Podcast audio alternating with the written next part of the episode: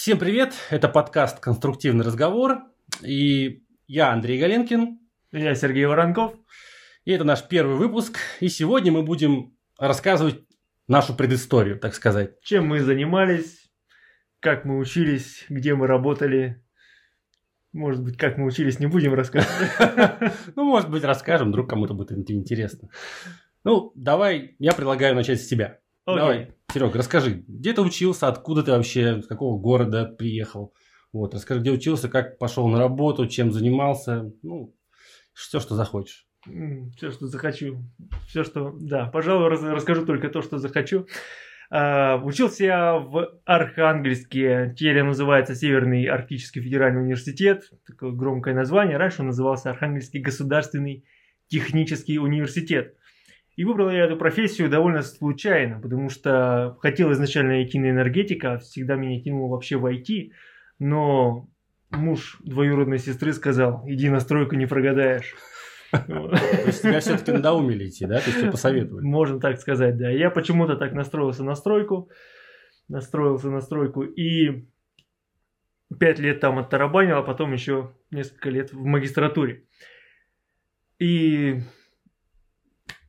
у тебя не было разочарования, что ты вот, ну, как бы... Вот ты... у меня было разочарование. То есть такое, ты да. хотел идти на стройку, ты пришел, и как бы и что-то не то, тебе не вязалось, да? А нет, у меня как-то сначала не вязалось, знаешь, чем? С тем, что э, я изначально настраивал, поскольку на электричество, вот как-то у меня вот эта тема, она больше, ну, больше шла, наверное. И в стройке же все просто в стройке все приземленно. Как сказать? Должно, ну, я имею в виду, что все должно стоять и никуда ничего не должно двигаться. Вот. И это меня немножко сначала расстраивало, потому что какой-то такой вот науки, типа как в электромагнетизме, здесь, угу. ну, я сначала не увидел, да, пока там не начались какие-то специальные предметы.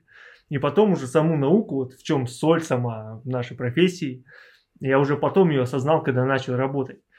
А, ну, а на четвертом курсе я вообще сначала, конечно, был раздолбаем большим по учебе. Ну, я думаю, это никому не интересно. Ну, я думаю, много людей могут себя узнать. Да, но на четвертом курсе, на третьем курсе я взялся за ум. На четвертом курсе э, меня даже позвали работать на кафедре. Ну, как позвали? У меня научным руководителем, заведующим кафедрой нужен был помощник, э, чтобы проводить обследование зданий, ну и там по кафедре кое-что еще делать. Э, и вот с четвертого курса я работал на кафедре инженерной конструкции. Э, мы занимались обследованиями до конца моей учебы. И ну, я, естественно, там выполнял такую работу, типа там почертить, что-нибудь там оформить. Ну, то есть не сильно интеллектуальную, но тем не менее на все объекты мы, естественно, вместе ездили. И тогда довольно большой опыт я получил. Mm-hmm. Ну, вот именно такой старт хороший. Вот. А после этого работал в паре проектных компаний, в Архангельске, опять же, преподавал в ВУЗе три года железобетон. И потом двинул в Питер.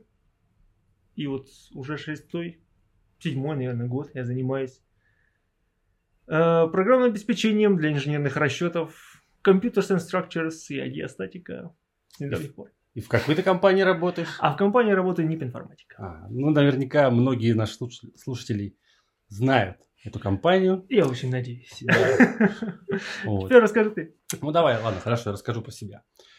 Значит, я на самом деле, вот ты сказал, ты знал, да, что тебе, точнее, надоумили идти, то есть сказали, вот иди в стройку, это всегда деньги. Мне просто друг в школе сказал, типа, пойдем, говорит, вот в ГАСУ, есть такой университет, да, я из Питера, Государственный архитектурно-строительный университет, СПБ ГАСУ. Многие наверняка, кто живет в Питере, да, знают про него.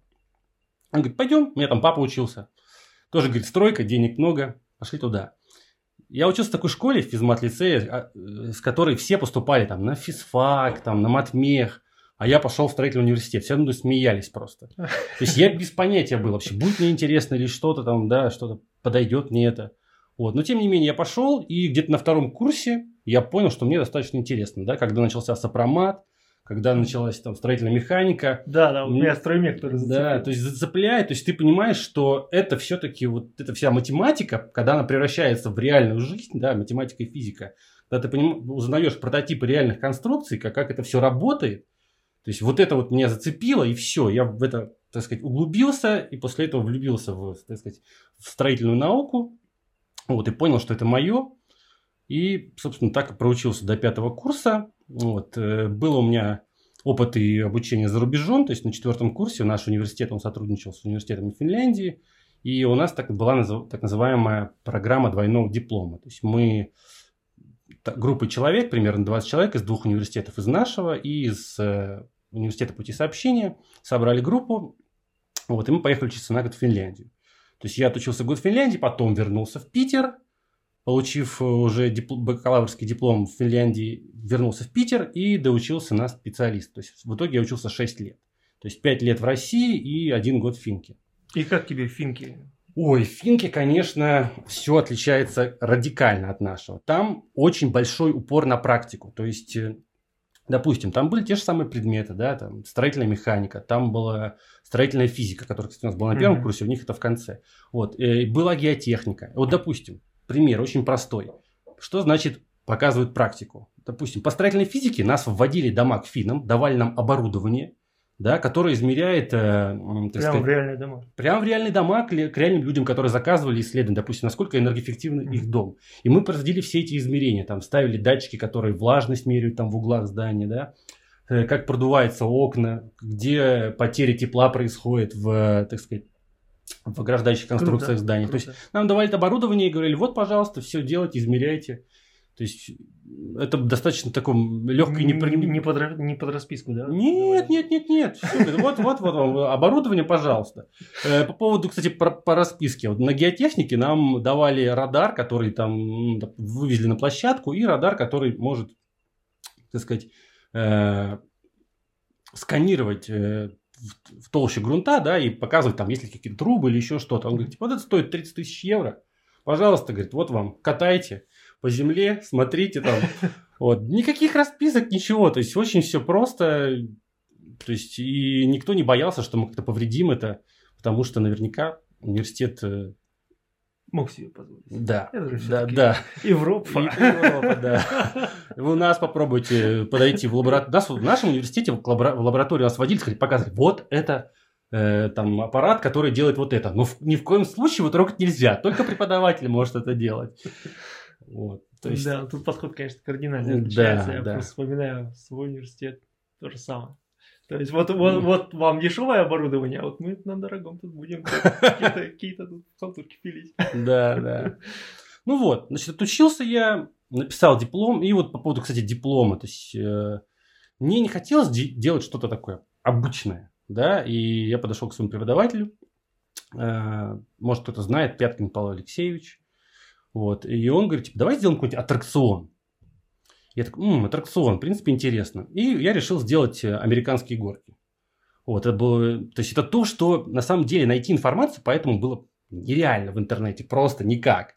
То есть я копался, там все зарубежные форумы, где-то нашел что-то, да, придумал какие-то свои методы расчета, то есть просто из башки там, да, конечно, это все было такой, у меня не было практического опыта, да, то есть это я был студентом, то есть наверняка те, те методы, которые я придумал, они были, ну, точнее, не то, что наверняка, сто процентов они действительно были не, а, не то чтобы неприменимы в реальной жизни, но содержали большие достаточно ошибки, но тем не менее я посчитал эту конструкцию, вот, выкатил проект, все, конечно, там на приемная комиссия, не, то, что челюсти отвалились, но так, типа, один даже спросил, после того, как я сделал доклад на 10 минут, были очень бурные аплодисменты, один такой достаточно уже в возрасте, так член комиссии сказал, м-м, а что вообще запроектировали? Что это за конструкция? То есть многие даже не поняли, что это было, но, конечно, те, кто помоложе, они поняли, и было всем очень интересно.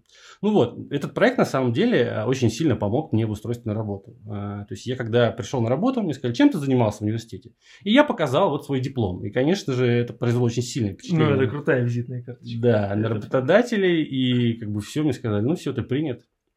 Вот, и я пост... первое мое рабочее место – это компания Renaissance Construction. Вот, я там отработал сколько почти? 8, 8 с лишним лет, да, до недавнего времени. Вот, то есть, вот таким вот образом. Серьезно? То есть, ты пришел инженером туда, ушел? Ну, ушел, а ушел я главным специалистом, да. Такой карьерный рост. Ну, да, да. Ну, сколько? Я, получается, инженером я отработал два года, потом я стал ведущим инженером, ну и потом через три с половиной года я уже был главным специалистом. И все эти годы ты занимался металлом? Ну, Или в основном, конечно, да, это был ме- металл, потому что я работал в отделе металлоконструкций. Да, у меня не было такого большого опыта с железобетоном, но поначалу я его прям говорю, что я ненавижу железобетон, никогда не хочу им заниматься. Вот. У, тебя, так. у тебя по-другому это, конечно. Ты У же- по-другому, тебя- да. Ты бетоном занимался. Вот. А потом, конечно, со временем я понял, что да, железобетон, он, к сожалению, везде сейчас, металл меньше применяется. Да, ну, так сказать, в общей практике, потому что жилья столько строят, это все бетон. Вот. э, вот Поэтому я занимался металлом, но все-таки по чуть-чуть, по чуть-чуть, с годами я пытался, как бы, да, приобретать опыт. Прибетониться. Да, прибетониться, можно сказать, да, при- приобретать опыт в бетоне. И, ну, сейчас я, я скажу так, что у меня мой опыт это 90% металл, ну и 10, может, чуть больше это бетон. Интересно, у меня по-другому немножко получилось. Потому что еще когда я был студентом, я помню, я взял первую халтурку свою. Вот такую студенческую, настоящую. Ну, в смысле, реально. Это был реальный проект павильона одного из, одной из пивоварен местных. Да, и павильончик был такой 6 на 4 метра. Пивоварня это интересно. Я себе сломал голову, потому что нас же учили проектировать только большие конструкции.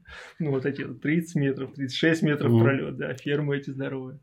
А тут ну, уже нужно было что-то очень маленькое сделать. Из труб. У меня не было опыта совершенно. Ну вот, и, в общем, я просидел, наверное, целую неделю по ночам и что-то пытался створить. Слава богу, он отвалился, потому что я думаю, что если бы это все превратило жизнь, меня бы просто посадили. Почему?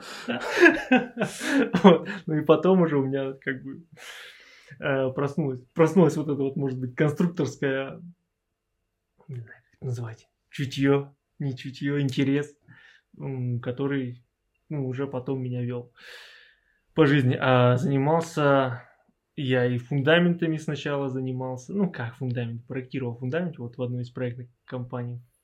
Металлоконструкцией занимался, э, железобетоном. То есть всего так по чуть-чуть было, но как-то ни к чему меня так не притянуло. Вот именно Мгм. конструкторская деятельность, не конструкторская, а проектная скорее, да, то есть меня всегда притягивали расчеты, мне никогда не нравилось чертить.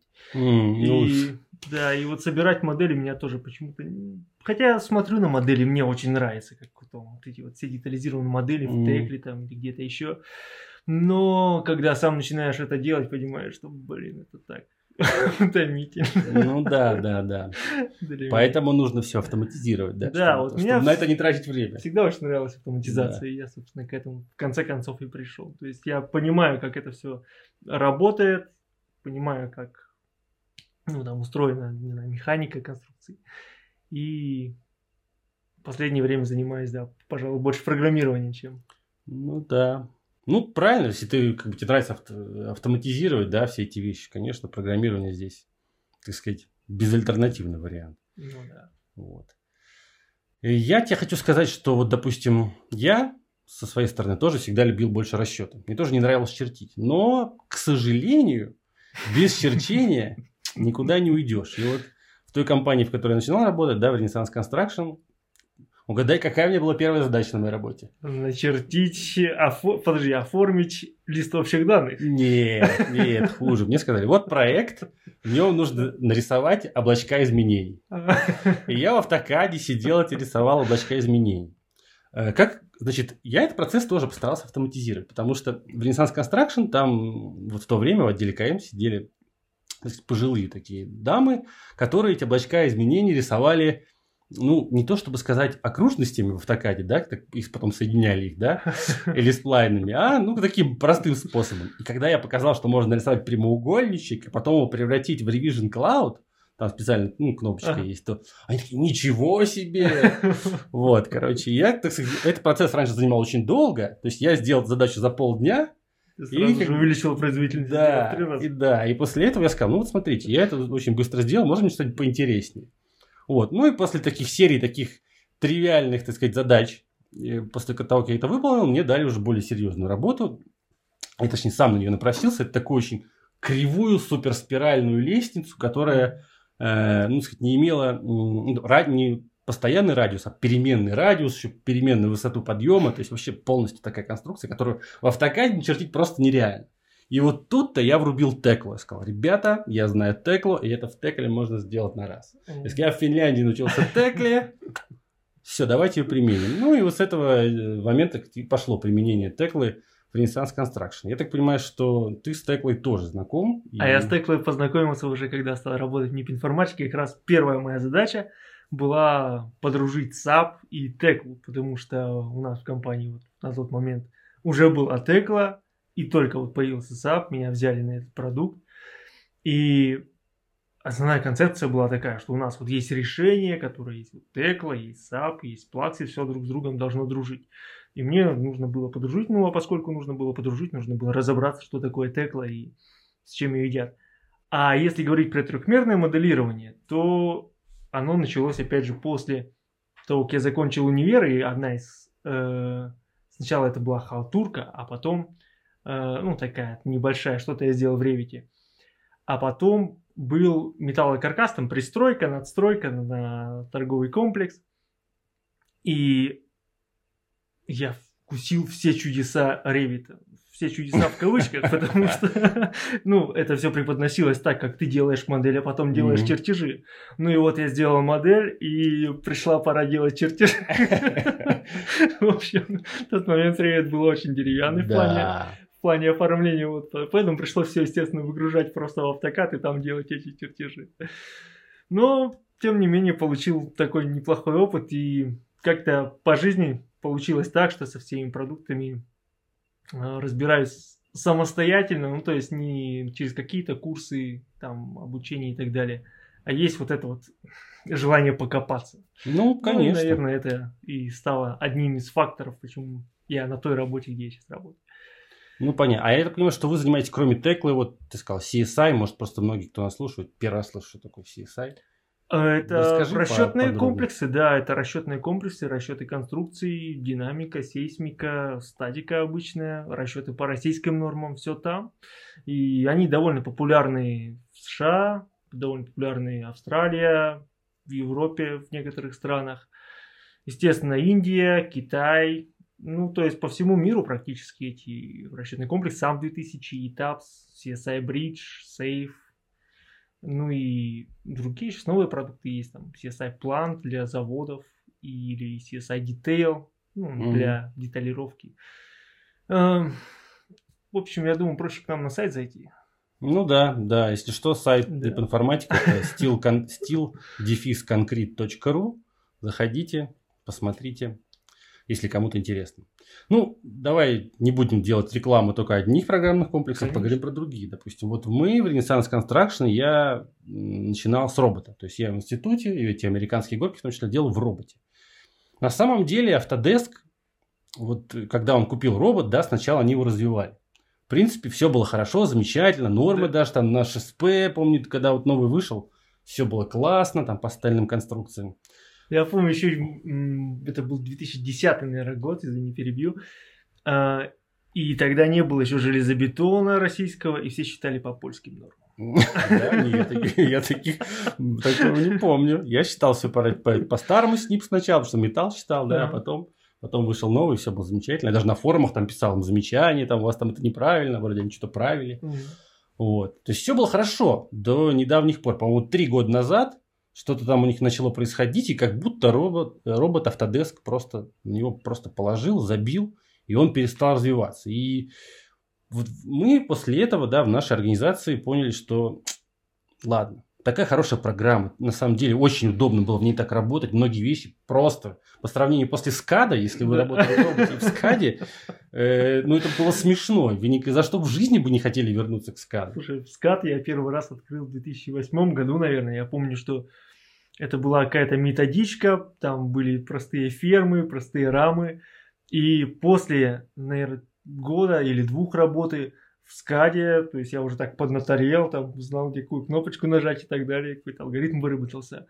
Э, я стал искать в интернете, какие еще программы бывают, в принципе. И вот угу. наткнулся как раз таки на робот, это был 2010 год и стал разбираться в роботе. Блин, нас... я помню свое удивление, насколько он был прям очень интуитивный и понятный. А что, так можно было сделать? Можно было просто не мучиться и вот так просто нажать одну кнопочку, мне так ровно... привязочки. Да, да, да. Привязки. Боже мой, это какое-то невероятное изобретение. Да, это было, конечно, очень крутой такой инсайт. И после этого, ну, я тоже был фанатом робота, на самом Мгм. деле. Несколько объектов в нем было сделано. Еще в бытность, когда я жил в Архангельске. И, ну да, с 2015 года. Тут, к моему сожалению, вот не буду кривить душой, скажу, что да, мне действительно жал, жалко, что он так вот погибает. Ну да, погибает. Ну, есть еще такая малюсенькая надежда, мне кажется. Ну, посмотрим. Я даже петицию подписывал в интернете, чтобы робот Autodesk не забивал. Но это было, конечно, два года назад, но ничего, ничего особо не изменилось. Вот. Ну, посмотрим. Ладно, ладно. Просто хочу сказать, что робот хорошая программа, она- он еще есть, он еще работает, там еще есть наши нормы. Вроде по 2011 году еще можно считать, если металлоконструкция. Вроде там даже железобетон есть 60, этот, 63 СП. он Ну, какой-то какой-то кривой, многие говорят. Я не могу сказать точно, потому что я железобетон конкретно в роботе там не Мгм. углублялся, но говорят, что он кривой. Вот. Значит, как только с роботом начались проблемы, да, мы э, в Renaissance Construction стали смотреть в сторону SAP 2000 и TAPS. То есть мы А приобрели- почему, кстати, вы туда начали смотреть? Ну, Ну, а- понятно, что у вас коллеги, наверное, считали, да? Да, потому что компания у нас турецкая, вот, и многие наши турецкие коллеги, они как раз таки, когда работали в Турции, они считали этих программ, потому что там это стандарт. Ну SAP, да, SAP и TAPS.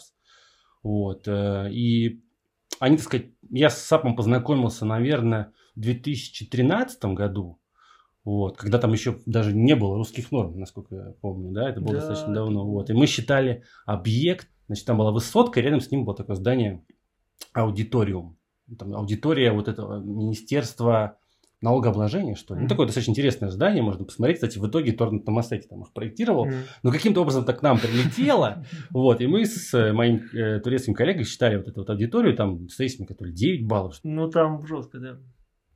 Вот. И я тогда познакомился с САПом. Поначалу мне не очень понравилось после робота, но просто нужно переключиться. На самом деле все те же самые фишки по, ну, по сравнению со скадом, конечно, опять же, это просто небо и земля. То есть очень удобно, просто надо привыкнуть. Ну, да. Но опять же та же самая интуитивность. То есть очень все интуитивно, все на открытом месте, не надо никаких там тысячи менюшек открывать, чтобы залезть, найти какую-то функцию, все открыто, все удобно, интерфейс современный, все можно крутить, там как бы проблем нет. То есть с этим. Сейчас, после того, как э, реализовали наши нормы, вот, мы, как я сказал уже, что мы стали смотреть в сторону этих программ, купили и сейчас потихонечку переходим. То есть мы сейчас, конечно, параллельно все в роботе считаем, да, и в SAP некоторые объекты. Мгм. Считали. Я забыл, что, они Да. работают. Ты душой еще по, там, инерции, да, да, да. Кстати, всем коллегам привет передаю. Вот. Пользуясь случаем. Да, SAP действительно он такой. Ну, для меня он был чем-то средним, знаешь, между вот, э, скадом, поскольку я в скаде там довольно долгое время работал, и роботом, потому что робот на тот момент, когда я познакомился с SAP, это был 2013 год, э, робот был, конечно, по интерфейсу более приятный, да, что, ну, не то, что, конечно, а он все-таки был лучшие привязки отрабатывали Мгм, там, вот, ну, такие мелочи вроде, ну, подсветка там элементов при наведении, ну, и Да, так да, далее. да. Вот. К чему я уже привык на тот момент, робот меня в этом смысле разбаловал, в SAP еще такого не было, там менюшки были такие еще старенькие, окошечки, вот. Но со временем этот продукт все-таки развивается, и в текущий момент он не так активно развивается, как ETAPS, хочу сказать, потому Мгм. что ETAPS, он, конечно, очень удобный. Вот мне, мне он очень нравится, особенно в плане там многоэтажек каких-то. Ну да, да. Это прям, ну, наверное, лучше, скажу громко, лучшее, что я видел. Понятно. Ну, давай вкинем еще одну программу. Вот слышал что-нибудь когда-нибудь про софистик? Да, софистик слышал, но не работал. Вот. Не А работал. мне довелось поработать. На самом деле интересный экземпляр. Логика абсолютно отличается от всех других программ, потому что там э, не единый интерфейс, а немножко разделено. То есть там препроцессор у тебя это либо автокад, либо, собственно, там Sophie плюс X такая штука есть. Ну, по сути, тот, тот же автокад. То есть ты модель можешь создавать в автокаде, превращать, либо А вот создавать... это удобно вообще, чтобы ты сначала, ну, то есть нет отдельного как бы, интерфейса для этого, ты просто в автокаде это делаешь, а потом переносишь это. Ну, это, это в чем-то удобно, а в чем-то неудобно. Ну, опять же, надо просто привыкнуть. Привыкнуть. Это просто по-другому. Ну, вот. Так фишка в том, что кроме вот этого графического интерфейса, есть еще и текстовый интерфейс. Мгм. То есть ты можешь всю модель создать текстом. И это на самом деле не тот текстовый интерфейс, не тот текстовый файл, про который вы подумали, если вы работали со SCAD, Мгм. допустим. Если вы когда-нибудь слышали или видели про те- текстовый файл э, SCAD, то вы открывали и видели какой-то невероятный сложный набор цифр, которые невозможно разобрать. Вот, э, так вот, а там это свой язык программирования, Kadimp, который на самом деле очень подробная справка по нему есть. И все любые действия, там создать точку, ты пишешь, ты пишешь point, node, Мгм. там элемент, все элементарно. И ты, кстати, все это, все это можешь написать в Excel, то есть Мгм. всю вот этот текст. И потом просто Ctrl-C, Ctrl-V, как текстовый файл, и у тебя модель создастся просто из текста. Ну, Вот. прикольная штука, я знаю, вот этот, не знаю, как макроязык, да? Можно Да. его так назвать? Ну, и по сути там можно и if делать, то есть все, все фишки программирования там есть. Ну, про софистику, конечно, можно очень долго говорить. Что тебе больше всего нравилось в софистике? Ну, во-первых, Ну мне- или нравится? ну, нравится. Нравится вот как раз-таки создание модели в автокаде, потому что это гораздо проще, чем где-либо. Это очень удобно. Ну и плюс работа с результатами, э, она тоже в отдельном постпроцессоре, который позволяет даже, кстати, настраивать вот заранее шаблоны да, Мгм. каких-то выводных данных. И потом просто, когда у тебя модель пересчитывается, автоматически все обновляется. А вот эта вот э, модульность, она не мешает? Ну, немножко подбешивает сначала, но потом к ней привыкаешь. То есть достаточно, В достаточно общем, потом- нужно перестроиться. Да, можно перестроить. Но по поводу по функциям, по именно по расчетам, по возможностям, там, конечно, кладезь. То есть там можно делать все, замоделировать что угодно, каким, каким вы хотите образом. То есть любые нагрузки, геометрия, там, нелинейности, любые типы, все, все, все, все, все. То есть в этом плане софистик не имеет ограничений. То есть вот. Ну ладно, давай закругляться. Это все-таки первый наш эпизод. Подкаст. Да, да. Надеюсь, было интересно вам всем нас слушать. Надеюсь, что мы эту традицию продолжим, и она у нас перейдет в какой-то многосерийный фильм. Да, я тоже, я тоже надеюсь. Вот, это был подкаст «Конструктивный разговор». С вами был Андрей Галенкин. И Сергей Воронков. Да, всем пока. Пока.